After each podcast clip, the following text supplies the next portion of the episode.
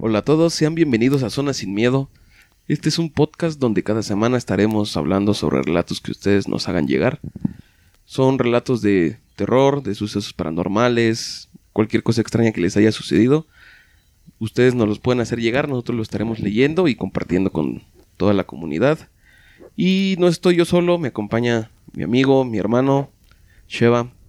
¿Qué pedo, banda? ¿Cómo están? Espero que se encuentren de maravilla. Este, como lo acaba de presentar este, aquí mi, mi, mi hermano DJ, vamos a estar leyendo sus, sus relatos, este, su, sus historias, su, las cosas que hayan escuchado en su casa. Todos yo creo que tenemos un poco de, leyendas urbanas en el cantón.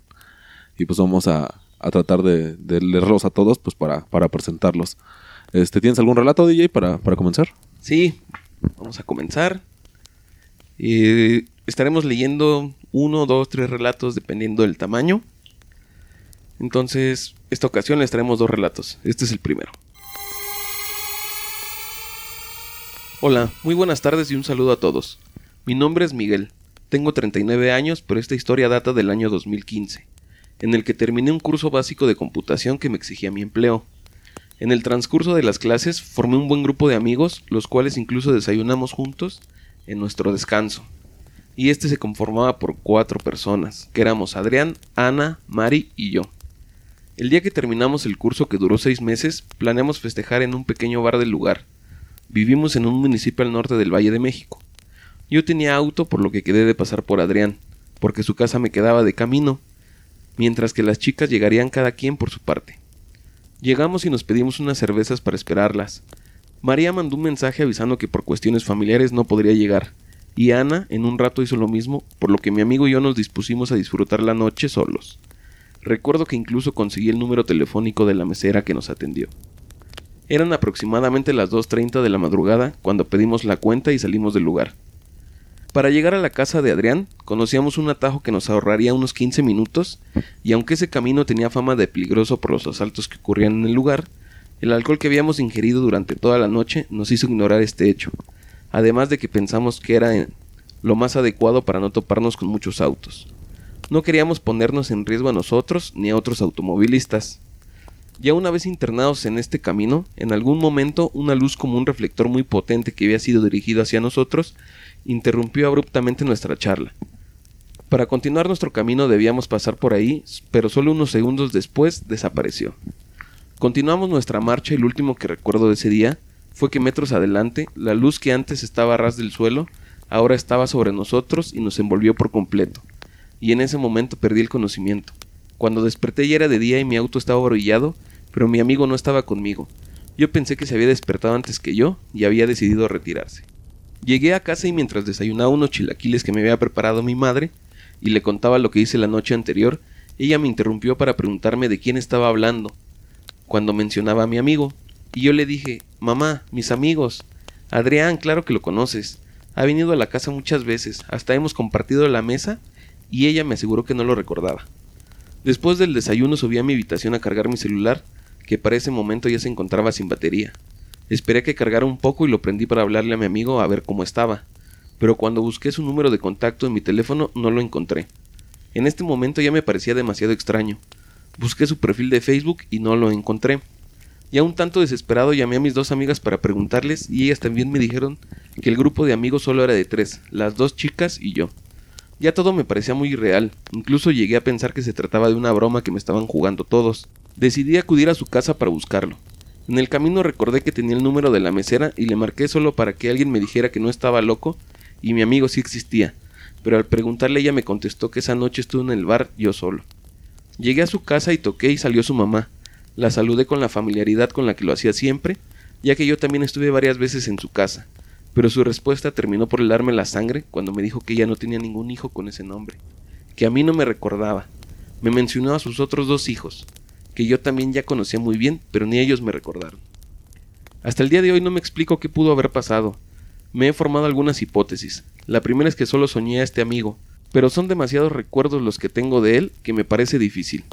Y la segunda es que fue abducido por algún tipo de inteligencia superior a la nuestra, que son capaces de robar a una persona e incluso borrar cualquier rastro de su existencia. ¿Ustedes qué creen?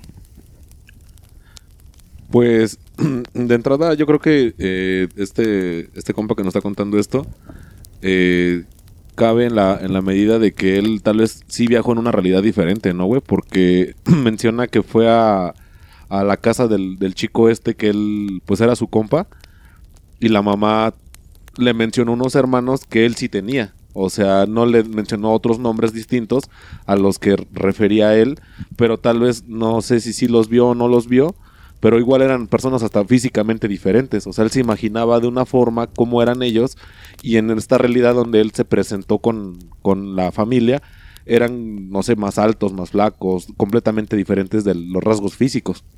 Sí, entiendo. Ya ves que él dice que a lo mejor una inteligencia superior se robaron a su amigo. Pero qué tal si en realidad esa inteligencia superior lo cambió como de dimensión a él, ¿no? Sí, sí, sí. Ajá. O sea, él, él piensa que fue su amigo quien desapareció. Y a lo mejor realmente esta persona fue la que cambió de dimensión a una en la que su amigo no existe. Y bueno, en este caso se me hace muy curioso que, que muchas cosas de las que recuerda de su amigo sean ciertas, pero no, no es su amigo. O sea, no, no llegas a una casa a preguntar por alguien y sabiendo que pues, no existe, ¿no? O sea, es... De entrada la dirección, ¿no? Porque Ajá. tú llegas a un lugar en específico y conoces, no sé, a doña Berta, a doña María, a la, a la mamá de la casa, pero dices, ¿cómo sabías que en esa casa había una señora que tenía ese nombre y la reconoces? Porque ese güey dice, o sea, si era la... que si era su mamá. ¿no? era su mamá, o sea, él afirma que en efecto era la persona que él asociaba a este, a este Y compañero. que sus hermanos sí eran sus hermanos. Ajá, o sea, ya confirmó los nombres. Pero bueno, también está raro que la mesera, que era alguien que acababa de conocer, le dijera que no, que estaba solo. Entonces, es muy extraño que, que alguien esté en un bar solo, ¿no? O sea, Sí, en México no es muy común. siempre vas con amigos o encuentras, al, buscas a alguien en un bar, ¿no? Sí. Cuando vas solo a un bar, lo primero que buscas pues, es socializar, conocer nuevas personas, ya sea hombres, mujeres, lo que tú quieras. Pero si no te la pasas sentado solo, me imagino que la mesera lo ha de recordar como que el- me acuerdo de ti porque estaba solo. O como si sucedió que, que conoció a la mesera. No, o, o también el hecho, pongámonos en el ejemplo de la mesera, ¿no? Que la mesera lo vio platicando solo. O sea, yo creo que también como que ya no le das tu número un valedor de esos. Tal vez él, imaginémoslo del lado más lógico, él tuvo la plática, pero en su mente. O sea, él como que analizaba o asimilaba a esta persona y él nunca abrió la boca, nada más seguía pidiendo los tragos y, a- y al final le pidió el número a la chica esta. Porque digo, para que se lo haya dado, es de que ella no desconfió de esta persona. Sí, no sé, está, está muy Sí, está complejo, ¿eh? O sea, es la, la diversificación de las realidades. Pero vaya, me, me recuerda a un relato de que leía hace, hace un tiempo de una persona que también viajó a la misma, al mismo tiempo y espacio. Eh, decía este chico que él vivía en, de niño él vivía en Cuernavaca. Entonces que una vez yendo a la secundaria, eh, él en el trayecto, él vio, iba con sus amigos y de repente vio que un hombre se bajaba de una de un carro amarillo y se ponía una chamarra. Dice, pero la verdad me vio muy raro y yo lo vi también raro a él. Entonces yo, mm, por los nervios, él me contestó, hola, ¿cómo estás? Sí, pues yo por la, por mi seguridad seguí mi camino. O sea, no le contesté y ni nada.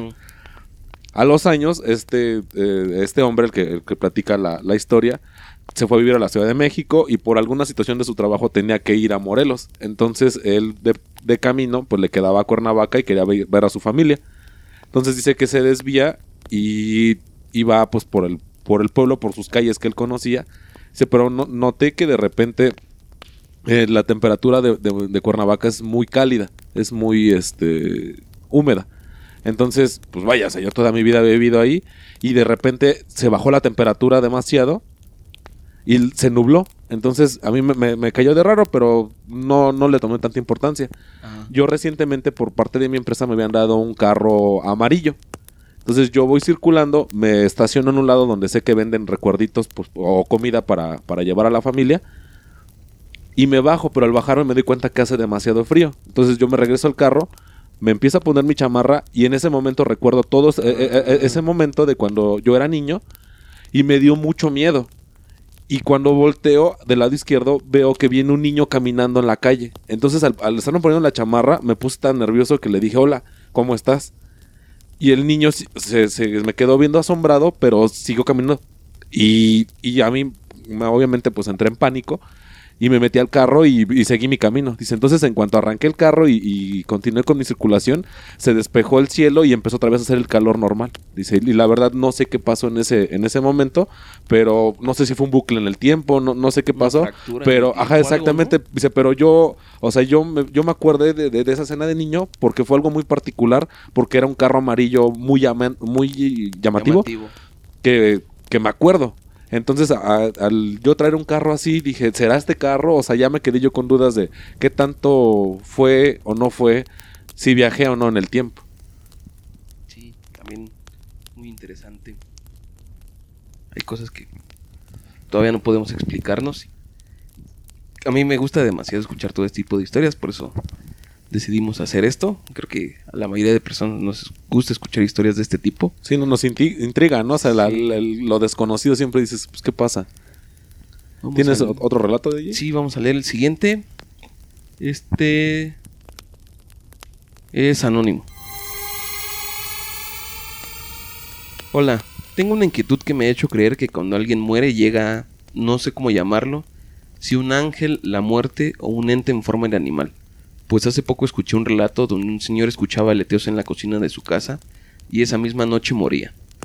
Tiempo después, platicando con mi mamá de eso, ella me dijo que pocos días antes de que mi abuelo muriera, en el hospital él veía por la ventana un gato negro y en presencia de mi mamá varias veces decía, mira el gatito, ¿cómo habrá llegado hasta acá? O, ¿ya viste muñequita? El gato vino otra vez. Cabe mencionar que mi abuelo siempre fue un hombre muy cuerdo, y siempre que él mencionaba al gato, mi mamá volteaba a la ventana y nunca vio al dichoso gato. Poco tiempo después, mi abuelo murió. ¿Ustedes qué opinan? Eh, fíjate que a mí en lo, en lo particular, en la casa tenemos la costumbre, o bueno, la creencia, que los animales no nada más son mascotas, son parte de la, de la, familia? De la familia. Y mi abuelo creía que hay veces que pasan situaciones o accidentes o cosas, eh, le pasan a algún miembro de la familia y casi de inmediato, si no es que uno o dos días previos, muere un animal de la casa. Y un animal que lleva mucho tiempo. Y que no estuvo enfermo antes. Ajá, exacto. Específicamente recuerdo mucho una... mi, abuela tiene muchos este, pajaritos, muchos... Muchas aves. Muchas aves y ella tenía una calandria. es un animal negro con el pecho amarillo. El caso es que esa calandria tenía más años de vida que yo. O sea, tenía, yo tenía en ese entonces como 23 y la calandria creo que tenía 26. O sea, ah, sí, ya era muy longeva. Eh, ya era parte de la familia, ¿no?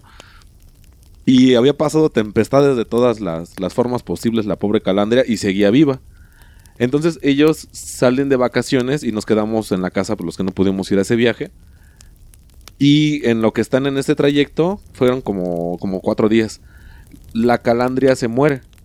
Y pues mi tío, el que estaba al cuidado de, ese animal, pues sí dijo, híjole, pues ahora sí que ya se murió casi un hermano, ¿no? Pero se murió cuando ¿Ah, se fueron. no, no, no, se murieron. El último día. Como, como un día antes de que volvieran. Ah, ya como el tercer día, ¿no? Ajá, como el tercer día falleció. Entonces eh, fallece y pues mi tío se pone triste de, híjole, mi mamá se va a enojar, que porque me los dejó encargados y todo. Entonces cuando llegan, pues les damos la, bienvenida, cómo les fue el viaje y todo, y nos comentan que en la carretera de regreso eh, hubo una situación en la que un tráiler como que perdió un poco el control y les aventó el tráiler, pero como la, persona que iba manejando también fue trailero, pues ya como que se la solió y el caso es que casi chocan, pero no chocaron. apenas la libraron. Apenas la libraron. Pero que sí, el susto, pues sí, sí, se. De hecho, hasta se estacionaron un rato y como que para calmarse. Sí. Pasaron una hora, hora y media y ya después este, continuaron el viaje. Y ya cuando termina de contar eso, mi tío le dice, oiga, ma, pues disculpe que ahora sí que hablando de cosas tristes, pues este, su calandria murió, ¿no? Y todos esperamos como que la regañada o el grito en el cielo y se quedó pensando y dijo, no, hijo, o sea, alguien, alguien tenía que haberle pasado algo en ese viaje y pues la calandria ahora sí que salió por la familia. Ah, y... O sea, como que los animales se sacrifican. Exacto, ajá, jalan, jalan como el mal y, fallecen. Entonces, pues sí fue algo, algo que yo, yo lo, lo suponía como una leyenda familiar, pero realmente no lo había visto hasta ese momento.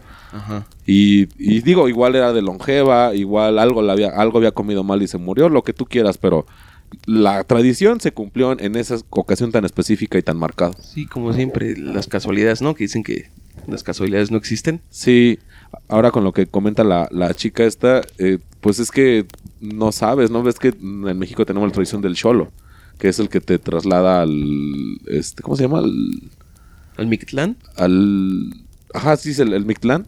Y es el que te, te lleva por el sendero para que llegues a tu destino. Entonces, pues nosotros los animales sí los tenemos como muy arraigados a nuestra cultura.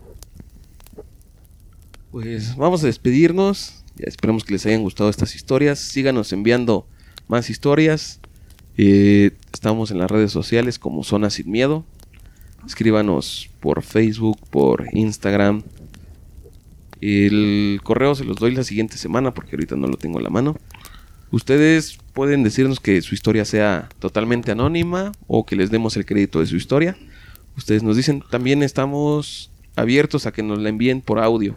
Si no pueden escribirla, envíenos su audio y lo presentamos aquí mismo. Lo vamos a poner tal cual nos lo manden. Si quieren que sea anónimo, obviamente no, no digan nada de datos. De preferencia que, que cambien los datos, que cambien los nombres y todo eso, para que no haya ningún problema. Entonces, nos vamos, despídete, Sheva. Sí, banda, y, y como dijo Diego, los invitamos a que nos compartan porque pues básicamente ustedes nutren este, este programa. Nosotros pues platicamos un poco de, de nuestra perspectiva, pero siempre es interesante tener este tipo de relatos porque, porque nos llama la atención, porque nos gusta, porque creo que es algo que, que está muy arraigada a nuestra cultura. Y los invito a que, a que las redes que ya, ya compartió DJ, pues nos, nos hagan saber sus, sus historias y aquí las vamos a tratar pues con la seriedad que se merece. Muchas gracias y cuídense, banda.